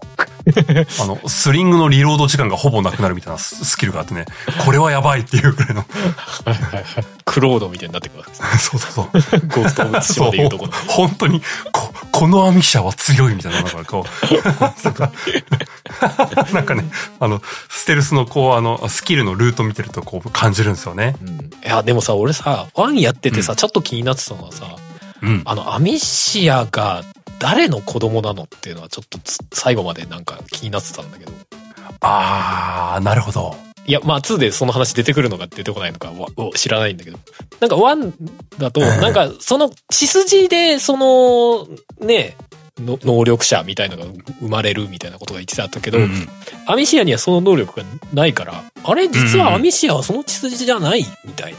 その、王家の血筋じゃないのかしらと思って。なるほどね。いや、でも血筋だったら血筋だったで、アミシアにはまた別のそのなんか闇を抱えてるのかしらとかなんかいろいろ考えちゃったよね。うーん。その辺なんかちょっと2に対してちょっと楽しみ。いや、そうだね全く何にもないのかもしれないけうど。まあ、あえて何も、たまた何も言わずに言うでしょ。は持ってないだけかもしれないっていう設定なのかなんなのかみたいな。ああ、いいと思う、いいと思う。そういう、そういう深読みいいと思うよいや、。そうそうそう。なんか、あれそこ語られてないですよね？みたいなのね。なんかすごい2をやる動機になってる感じ。はいはいはいはいはい。いいと思いますよ。うんうんうんまあ、あとはなんか2に向けて1の終わりで、その能力者が、うんその能力に飲み込まれてしまう。それこそ殺意の波動に 飲み込まれてしまうみたいなさう、んその、えっ、と、子供、ユーゴがさ、うん。あの、ネズミを操る能力というか、まあその、なんだっけ、マキューラ。マキューラ。マキューラに、その、飲み込まれるか、飲み込まれないか、うんみたいな、それが何、何度かこう、ピークが何回かやってくるみたいな。うーん。臨界点そうだね。が何回かやってきて、で、1の中では1回臨界点が来ますみたいな。うん。でも何度かあるって言い方、すごいそのシリーズ作としてずるいなって思ってた。これいくらでもシリーズ続けられるやつやんと思って。なるほどね。確かにね。楽しくなっちゃったよね。この言い方、いや、これ一作目からずるいことしますね、と思って。うんなるほどなるほど。確かにな。やるたびにできちゃうやん。まあ、その読みも、その深読みもうん悪くないですね、とだけ言いましょうね。そうでしょうね。でも、ワンの終わりでもね、なんか、その、主人公たちはある意味その、ネズミ以外の、亡くした立役者だったりする、その、まあおそらくその、まあ、キューラの能力で、ネズミをね、まあ、とりあえず出てこないようにしたというか、コントロールして、その、災害、生物災害がなくなりましたよ、みたいな。なんでか、み村のみんなはなんでかよくわかんないけどって言ってるけど、どうやらなんかその、ユーゴの能力だった、っぽいんだけど、誰もユーゴには感謝しないという。うん、そうだね。なんならちょっとなんうか、あいつなんなの？みたいな。ちょっとのけ者にされてるみたいな感じで、こうなんか復讐の連鎖は終わらないじゃないけど、なんか、呪い自体は全く終わってないみたいな感じで。でも母親いるけど母親元気じゃないみたいなね。いまいち元気になりきってないみたいな。そう。なんかモチベーションすげえ残すやんって思ってワンを終えたそう。から、なんかその辺の作り方うまかったよ。一作目で、そう、その先どうなんのってのね、うん。まあ、全力でぶん投げてくるよね。ぶん投げてくる。言葉が違うな。言葉が違う。あの、全力で僕をいじめてくるね。そうね。まあ、い嫌な予感を残しつつ、でも、なんか、兄弟仲良く、こうなんかキャッキャできるようになったからよかったよねみたいなエンディングね。そうなのよ。ワンのエンディング。いや、絶妙だったなと思うよ。あれワンだけで完結してもまあまあ、こういうエンディングもありだよねみたいな感じ。まあまあそうだね。うん。いや、でも結構そう、結構その気になる部分のところをうん全方向からこう殴ってくんすよ。本当にね。やっぱちゃんと分かっ、分かってますよって。殴ってくんすよ。本当に。あの、いいじゃん。2作目の展開は本当にこう1作目でこう、ある程度こう体験として、あの、プレイヤーがこう一緒にこうアミシアというものをこう、理不尽な人生観ってものを一緒に体験したからこそ、2作目のレクイエムで、なんでこんなことすんのっていうのがどんどん訪れるのね。なんでなんよってなる。ほんと冒頭10分ぐらいで、なんでこんなことすんのってなるもん、なんか。もうちょっと息つかせてみたいなさ、感じというか。本当2も早かったね。ことが起こるまでね。本当にねえ？み。たいな。え？え？え？あえ？ってなる。でもなんかね、あのーこれは本当僕の勝手な感覚でしかないかもしれないけども、ワンって結構あの画面ずっと薄らがかった印象があって、はいはいはいはい。うん2って結構対照的に明るいイメージがあるのよね。うんこう、うん外の光景っていうのかな。うんうんうん。日の当たる環境というか。はいはいはい。で、2、まあ別にこう途中から暗い場面も出てきたりはするんだけども、うんうん。なんかね、外が明るくて綺麗な光景なのに、うん。この二人に降りかかる状況はすげえ残酷みたいな結構あるのよ。なんかね、すげえ、なんか嫌な気持ちになるのよ。なんかね、こギャップ。う、なん、なんってなるのよ。本当にこれね。いや、まあ、そうなんだろうね。まあ、もうワンもそうだったけどさ、基本的にあの兄弟っていうか、まあ主人公たちひたすら不憫じゃないうん。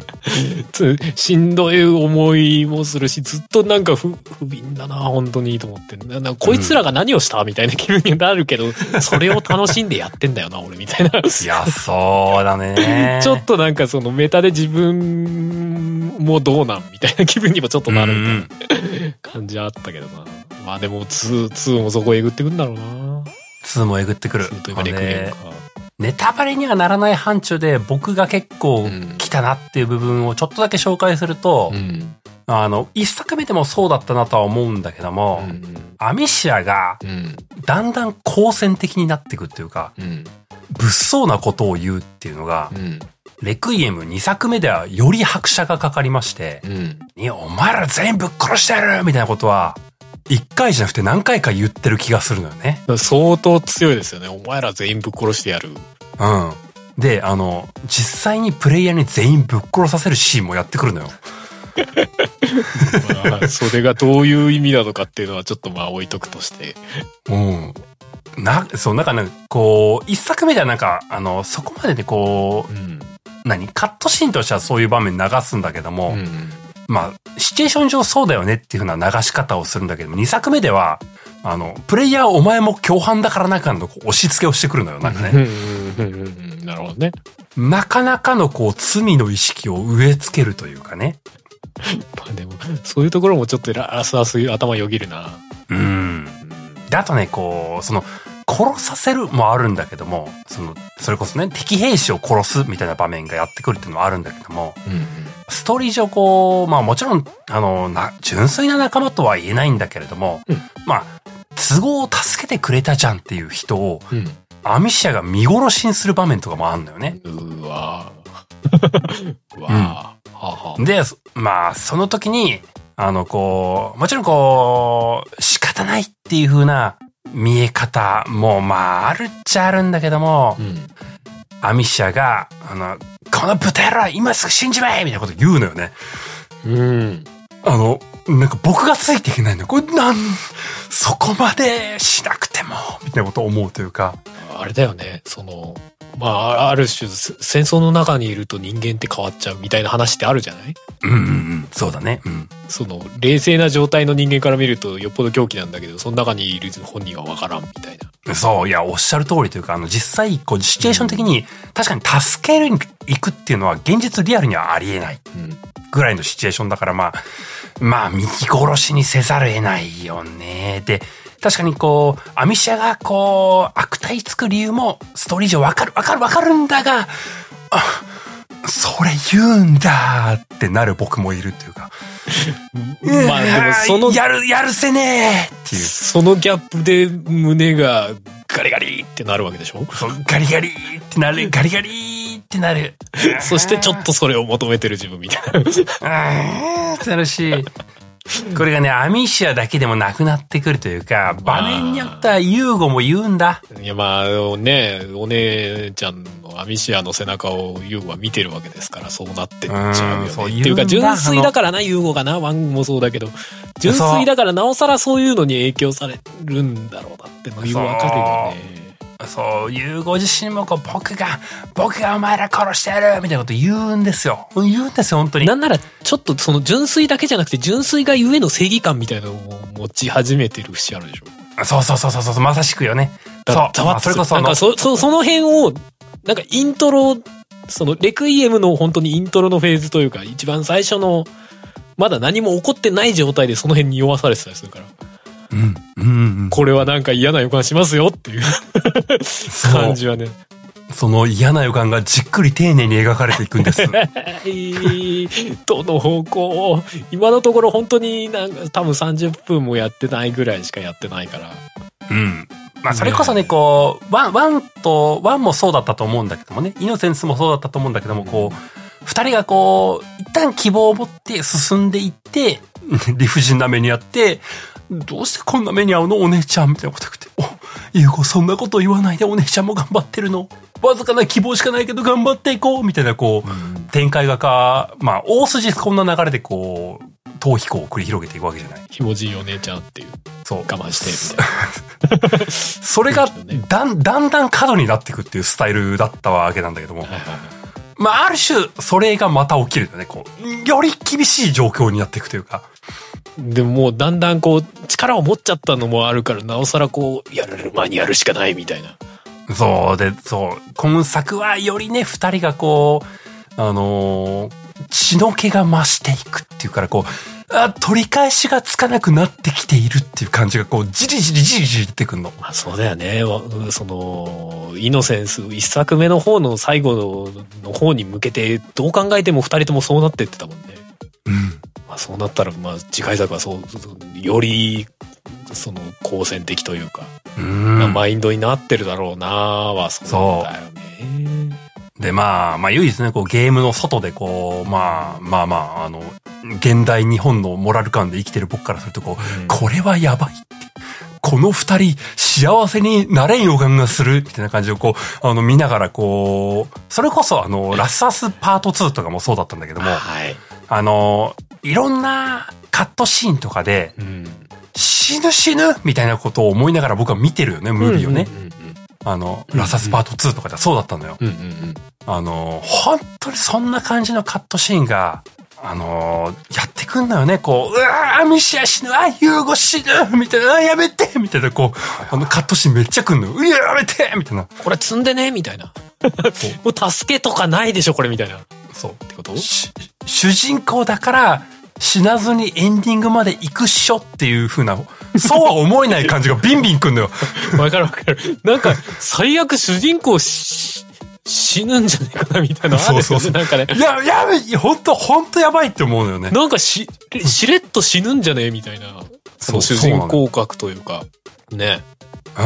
なんか、そのパッケージに、その兄弟二人書いてあるからってどっちも死なないですと確かに誰も言ってねえよな、みたいな。思っちゃう。ほん、本当に終盤、こう、終盤になってくると本当に死ぬんじゃねえかって、すごいハラハラしながら見んだよね。まあ結果どうなるのかはちょっと伏せておきましょうか。いやー、ほん、ほんとやばかった。こう、どうなるかは言わないけども、本当にやばかったし、あのーエンディングを迎えた僕は本当にこう、呆然としましたね。うわーつってうーん。このゲームマジかつってマジか。いや、これは、レクイエムの方はやらないとですね。でもなんかだいぶゲームシステムも、ビジュアルの面も、一作目から比べるとリッチになってましたね。やっぱ一作目当たったせいなのか。うん。うん。あのー途中話した通り、うん。その、スステルスでクリアしていくステージとかっていう部分のところの、うん。ステージ攻略っていう意味でも、うんあのいい意味で難易度が上がって、攻略のパターンも増えて、うん。シンプルにゲームとして、うん。うん。一作目より面白くなってる。まあ確かに一作目は、まあゲーム性のところは、なんならちょっとパズルに近いような感覚みたいなのもあったもんね。そうね。あのーアクションゲームというよりかは。し死にながら解放を見つけていくっていうタイプのゲームだからね。うんうん。そうそう。なんかちょっとアドベンチャーっぽいところがあるというかね。そうだね。うんうん。うん。そのなんか、解放さえ分かってしまえば難易度はそんな高くないみたいなうん、そうそうそうそうそう感。覚というか。そうそう。んんまあ、ただまあ、一作目はこう、状況が状況なので、うわーって言いながら、こううわーっていう、そのく、苦悩とアドベンチャーがうまく折り合ってたんだけどもうんうね。んまあ、その部分が、レクイエムは、僕的にはこう、超面白くなってる。あ、いいですね。すごい進化してんじゃんって思ったっていうのがあるので、うん。まあ、プレイしてて面白くなってるよねっていうのもあるし、うん。一作目から地続きで続くうん。ストーリーはよりえぐみが増してるので、怖いんだよな俺もな冒頭30分くらいしかやってないのにさなんか夢じゃ夢だけど夢じゃなかったみたいな展開になってたなななんだこれみたいな。てて展開すごいなんか超展開してるけどこれな相変わらずミステリーみたいな作りになってますねみたいな二作目の冒頭のシチュエーション嫌だよね。あれすげえ嫌だった。すげえ嫌だったなえええええどうなってんのみたいなそう。あれは、うん、嫌だった。すごい嫌だった。悪夢感すごい何これ？ダークソウルの世界なんみたいなこと思いながらね。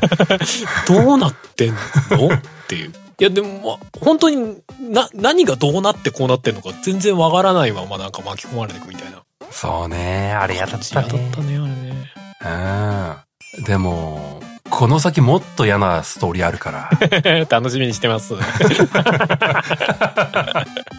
いや、そう、だからララストは言えないんだけども、僕は本当に、あの、うえーってなったしう、ん。まあ、ここはまあネタバレではないから言ってもいいかなという部分のとこで、うんエンディングの構成として一作目もそうだったんだけど、うん。うんなんかこう、ラストシーンがあって、うん。うんバーンって終わって、はいはい。スタッフロールが流れて、そこからこう、ちょっと長めのエピローグが始まるっていう構成なのよね。うんうん。それ一作目もそうだったと思うんだけども、うん二作目もそんな感じで、うんあの、エンディングでバーンってなって、うわーってなった後にこう、あの、もう一回プレイヤブルのところが出てきて、うんうん。あ、その後こうなったんかっていうところをまあ、感じさせる時間があるのよ。で僕は、一回目の、あの、バーンってなるところで、うわーマジかーしんどーってなったんだけども、そのエピローグのところを終えた後に、あなんか、ツーって涙落ちてきたんです。ツーって。なんか泣いてた、僕。なんか、うわーって泣いてた。すごいなんかね。この感じを伝えたい。なんかね、こう、ネタバレはしたくないけど、この感じだけは伝えたい。ああ、なるほどね。なるほど、なるほどね。あの、エピローグの時間を超えて、あの、うん僕の感情が追いついてきたっていうのが、こう、ふわーっつってね、誰だこのゲーム作ったやつって思って、うわーってって。そう。そんな衝撃的なんだ。うん、なんかね、あのーそのエピローグも含めてゲームを本当にクリアしました。またこう、再びメニュー画面に戻ってきましたっていうところで、うん。あのー、ユアゴティのレビューで書いてあったあの、こう、これはゲーム、これはゲームみたいな、あのー紹介の仕方うん。いや、本当にそれって思ってね、こう。なんか、うん。いや、ある意味で、あの、ラスアスを超えるエグさがあったなと思っていてね。ああ、まあ、なるほど。もちろんラスアスも死ぬほどエグかったから、こう、どっちが上とか決めるもんではないんだけどもう、ん。体感としてある意味でラスアスを超えるエグさが確かにございました。うん嫌な体験しましたっていうことがね。まあなんか、その、ラスアスと比較しちゃってる反面もあるから、なおさらなんだけど、なんか、ん。想像を絶するようなことをさせてきそうだなっていう雰囲気は、ワンから徐々にこう、進むごとに高まってくるよね。うーわってなるから、うはー なんで終盤から、終盤のこの辺のあたりからずーっと嫌なことしかないみたいなことになるね。いや、まあ基本的に嫌なことしかないけど。いいことほぼないけど。なんならいいことあったらなんかそれを逆手に取ってくる感あるけど。そう。でもなんかね、こう、まあ、すごい体験をするゲームだったなと思ったね。うん。で、しかも全体的にそんなにこう、ボリュームあるというか、ボリュームはそんなになくコンパクトに収まってるっていうのはなんか、プレイする側からするとすげえありがたいというか、うん。そうだね。結構あるかな。なんだかんだでラスアスパート2とか結構あるじゃない、ボリューム。そうだね。ラ辺からスパート2は長かったからね。うんうん。確かにちょっと長くて、こう、辛さのあまりしんどさにか 勝てないというか。そうだね。だからし、しんどいならしんどいなりに、確かに15時間とかは、まあ、ある意味ちょうどいいというか、まあ短すぎてもそこまでか感情移入っていうかできないし、みたいな。長すぎるとちょっともう精神が耐えられないっす、みたいな ことあるから、なんか、その15時間ぐらいっていうのはなんか割と絶妙な気もしたりする。そうだね。まあでもそれでもすごい、ワンもそうだけど、リッチにできてるよね。ゲーム全体が。うん。うんなんかあの、絵力強いカットも結構あったなっていう印象あったし。まあ確かに世界設定的には間違ってはないけど、何この地獄みたいな場所みたいな。結構あったけど。ネズミの巣とかね。いやー、すごいぜ。まあ確かに、その、この世界設定だったら、まあ確かこういう場所あってもおかしくないけど、すごい絵面ですね、これみたいな。本当にもう。あれはね、ちょっとね、そういうとこもよよくできてるというか、うまいなと思いましたね。ええうん。まあ、あとそういうところでこうね、個人的にはフォトモードでフォト撮れるっていう。あ、一作目からちゃんとフォトモード入ってるありがてえって思いながらパシパシ確かにね。まあでもなんか、撮ったはいいけど、公開するのにはばかれるネズミの量みたいなね。まあ、なんかあの、集団恐怖症みたいなやつがある人は絶対見ない方がいい。本当に。いやでもね、あれ、あの、あの音本当嫌なんだ。あの、ギャギャギャってあの、あの音本当嫌なんだ。まあ、ネズミ自体にそんなに音がないから、なおさらなんか、そこの辺の演出はうまくできてるなって感じしますね。うんうん。うん、ホラー的な演出というか。そうん、2作目もね、オートモードあって、ちゃんと。ああ、でしかも1作目と同じと思いきや、ちょっとちゃんと、こう、アップグレードというか、リッチになってました本し当あそこ気づいてなかった。うんうんポットモードもアップグレードされてた。内容がちょっと項目が増えてました。ええうんおー、素晴らしいね。よきよきです。あとさ、これ今俺自分のメモを読みながらさ、これ本当笑っちゃったんだけど、1作目さ、おう。おう何回も蘇ってきてる NPC いっぱいいたよね。お前、またお前みたいな。ずっと、な、なんかね、あの、兜を被ってない敵の兵士、イコール、こいつ、みたいな。あーまあまあ、顔がね、顔が一緒。2パターンぐらいしかないよね、みたいな。そうそうそう。つ変に顔のインパクト強いから、なおさら、もう、またお前かって思うんだけど。まあまあ確かにまあ毎回殺してるはずなんだけどね。出てくる。まあ、その辺は予算の関係とか、ちょっと見え隠れして、まあ別に、ゲーム自体をつまらなくしてるわけじゃないけど、ちょっとその辺なんかメタしてる時な確かに、言面白いないたいことはわかる。あの、殺される時に印象残るんだよね、あの顔ねそ。うそうそう。で、最初の方に割とアップで映ったりみたいなシーンがあったから。なおさらなんか、あれお前確、この前のカットシーンでいたやつだよねみたいな。って思ったら全然違うやつっていうことで出てきてるから。毎回毎回違うやつっていうことで出てきてる。確かにな。おかしくなっちゃう、うんあ、それはある意味で2作目もそこまでバリエーション増えてないかな。あ、そうなのか。うん。まあやっぱ同じ顔の敵はいるな。あ、へえ。うん。あ、やっぱああいう顔のあれ作ったりとかっていうのは結構難易度高いことなのかね。逆に言うと本当あのラスアスの作り込みが異常だったんだよね、あれ本当にそれは、。それは事実だと思う。なんか全員一人一人に顔違って名前つけてそうね。そう、名前、いや、いや実際ラスアスなんか設定とかあったからね。犬にまで設定あったからね。犬あったあった。だよね。あれね、嫌な、小平さんのね、トラウマ的なやつね。そう。犬殺したら。そう。なんとか、そう、犬の名前叫ぶの。なんとかやめ、やめやめて、やめて、本当って思ったからね。まあまあ、あれと比較しちゃうとあれだけどね。そうそうそう。まあにしてもなんかああいう設定だったらなんか全員兜被せちゃうとかさ、なんか、ああの、兜被ってないやつでもなんかね、マスクつけちゃうとかさ、そういうなんか解決法はありそうだけど、なんかがっつり顔で出てるやつでみんな同じだったからちょっと面白くなっててね。確かにな。ずっと同じやつ出てくる。クローンかお前らはって思いながら。まあ、ある意味ではゲノム兵だからな、あれはな。本当なんだよな。その感覚で倒してたからね、ちょっと面白かった。はいはいはい。うん、まあまあ、それは別に出てマイナス要素でもなんでもない。むしろちょっと、まあまあまあちょっと、あの、話題としてはプラス要素かもしれんぐらいの。まあ、ゲームとしてはおもろい要素ではあるね。うんうんいやーでもね、こう言いたかった部分はね、このぐらいになるんだけどもね。俺もう一個あるよ。お、ある？何？あの、レクイエムに出てくる仲間のロドリックってやついるじゃないですか。イノセンスそうだな。ああ、ごめん、イノセンス。一作目の方。うん。ロドリックっていう仲間が途中から仲間になるじゃないですか。うん。で、そいつがついてきた時の安心感すごすぎるって思って。あいつ強いよね。あいつ、だって、バッチバチにさ、重装の鎧着てるやつのさ、後ろから忍び寄ってってさ、首元掴んでゴキーってやって一撃で倒してですよ。そうそう。いや、いくらガタイいいからって、お前、鎧無視して全員 首折って殺すみたいな。まあ、あれ、け気絶させてるみたいな一応設定だったような気もするけど、あしばらく寝てるぞ、あいつみたいなこと言ってたから、死んではないのかもしれんけど、強すぎないこいつと思って。すごいね。今まで自分がステルスキルできなかった代わりに、そいつが仲間で後ろにいる時にはもうこう、やってこいっつって、わかりましたっつって、ゴキーって。ゴリーってね。なんか、そいつだけあまりにも人間離れした強さで笑ってた。そんなバカなって。そうそうそう。あれはね、ちょっと面白かったな。ロドリックちょっと、あの、好きになっちゃう。そうだね。あの世界観の中でロドリックが現実にいたらロドリック好きになっちゃうわ、と思って。思っちゃったりしたよね。まあ、そのドリックもなう。ん。まあ、最後の最後は、まああ、ーってなるからな。まあ、ロドリックーってなる。うん。うん。なんかそんなキャラな気がしてたけどって。そうそうそうなのよな。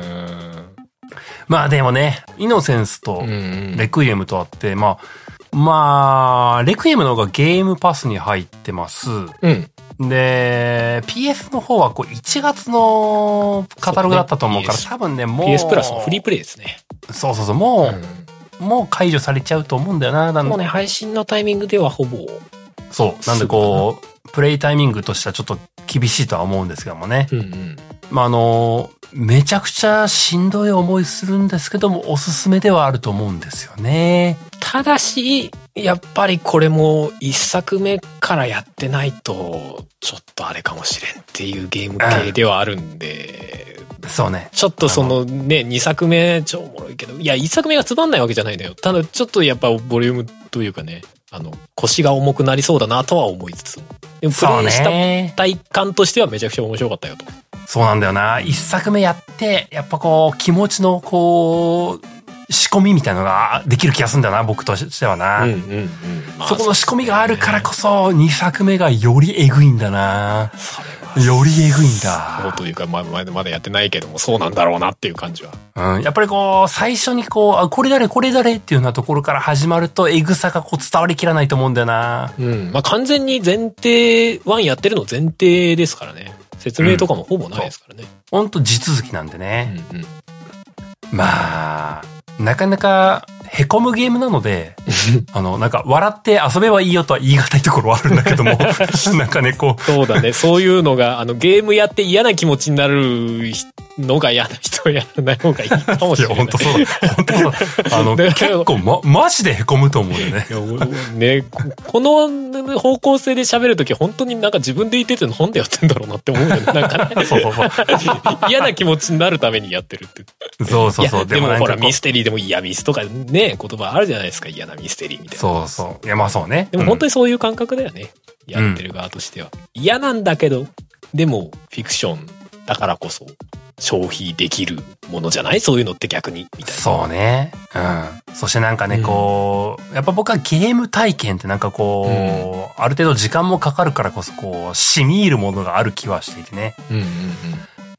プレイグテイルのエグいストーリーは、なんか、自分の手で操作したからこそっていうの部分のところがね、特にレクイエムはね、ゲーム演出的にもね、その辺が結構ふんだんに入ってるんだ。ゲームだからこそっていうエグさが詰まってんだよ。うん。なるほどね。嫌な予感しかしないですね、その表現はね。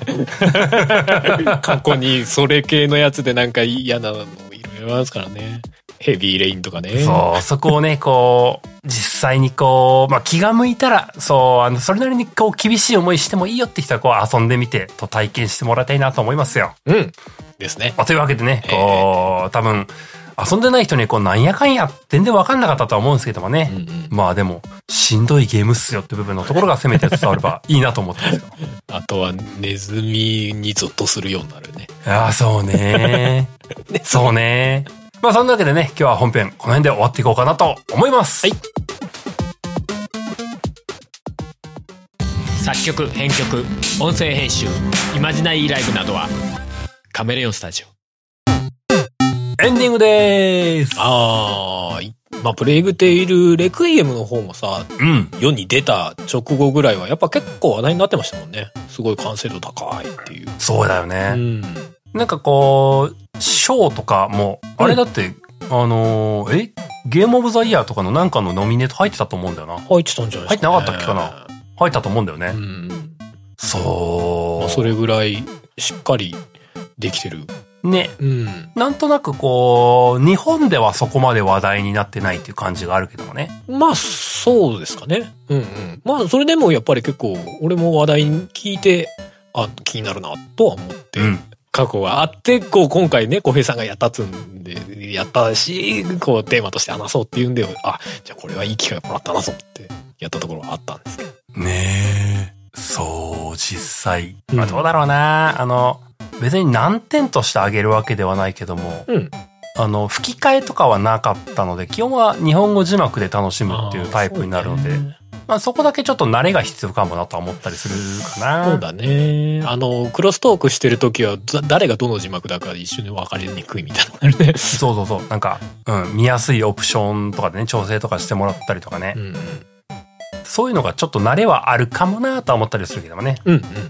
まあでもなんかな、それこそゲームパスでうんみんながどんどん遊べば、吹き替え対応とか将来的にされねえかなとか思っちゃったりもするからね。まあ、吹き替えはあるとありがたいよね。いや、だから、うんまあでも、吹き替えがないからゲーム性がすげえ損なってるかって言われると、まあ、そこまでめちゃくちゃ影響が出るゲーム性でもないような気もするうんが、それはその通り、その通り、まさしく。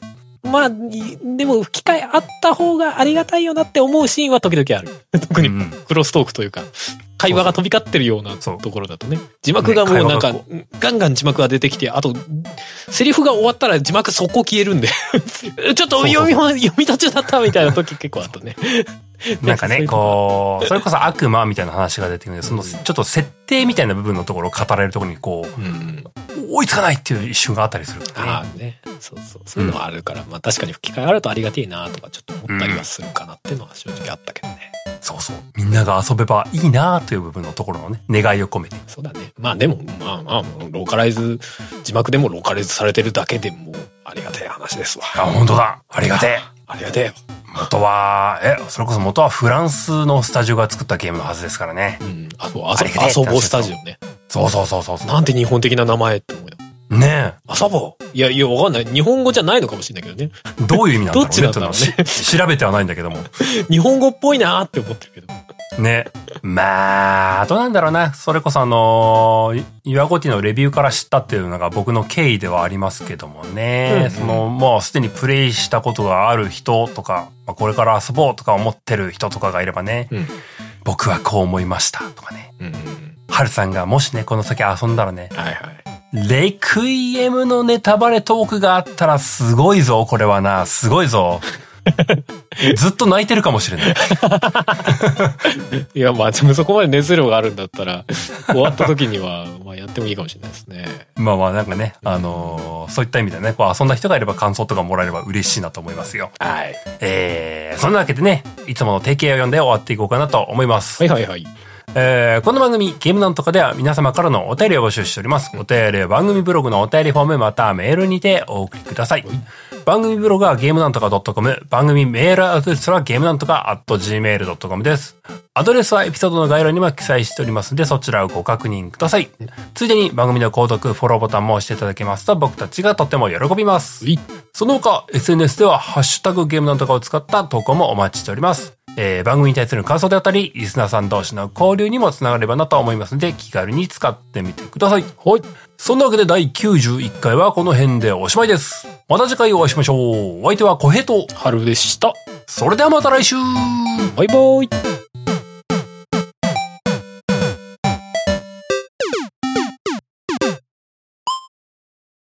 ここでちょっとお知らせでございます。お、どうした？改まって。えーどこに挿入されてるかちょっとわからないんですけれども、ちょっとお知らせがございます。うん。この配信がレベル91。はいはい。1月末ぐらいの配信になってますね。うんうん。で、ここから2週間後ですよ。うんあのー、レベル93。ここが、はい。番組6周年になるんですよ。そうなんですよ。2018年の2月12日スタートですからね。今年ぴったりでね。ね。そうなんですぴったり2月12日がやっていくんですよ。そう。あの、スタートした日付までジャスト同じ日に更新日っていうのは結構珍しねえ。い。うん。で、まあ、それでね、まあ、3人、あゆみさんも捕まれば4人でやれればなーっていうようなことを今、内々に話してたんですけども、うんうん。でそこでお便り会をやろうと思うので、はいはいはい。まあ、6周年せっかくなので、まあ何番組、いつから聞いてたよとか、こういうの好きだよみたいなのとか、なんか6周年、6周年っぽいって言うと変ですけども、そんなかしこまったものをくださいってわけではないんですけども、えまあ、せっかくなのでね、こう、周年みたいなところで少し特別感あるお便りがあると嬉しいなと思いまして、そうですね。何も、こう、こちらから提示するテーマがそんなに しっかりしたものがないのがちょっと心苦しいですが、ご自由に、何かご自由に、こう、思いを述べていただけると大変よろしい機会なのではないかなと。はじ、この機会に初めてお便りしますとかでも全然構いません。そうなんです。そういうのでいいんです。あの、こう、この、薄い感じの 募集ね。でもこれをせっかくだから言っておきたいと思って、こう、わざわざ挿入部分を作りました。あ、そうですね。はい。というわけでね。あの、募集としてはね、こう2月12日の1週間前ぐらいに収録してると思うので、はいはいはい。2月上旬 ?2 月5とかが締め切りになるのかな？この辺ぐらいまで送ってもらえれば多分収録に間間に合うと思うんですよ。そうですね。まあぜひその辺まで送られてきたものは、あ、いやまあ確かに12時に全部読めると僕は言えないんで。あもちろんね、もちろんすいませんね。まあ、いつものことで申し訳ないですけども、全部読めるとは言えない言えんですけども。ええええええまあ、で、でもね、ぜひともね、あの、こう、気軽に、あの、せっかくの機会だからぐらいの気持ちで、軽率に送ってもらいたいなというお願いでございました。はい。よろしくお願いいたします。ウそんなわけでお便りお待ちしております。ェルカム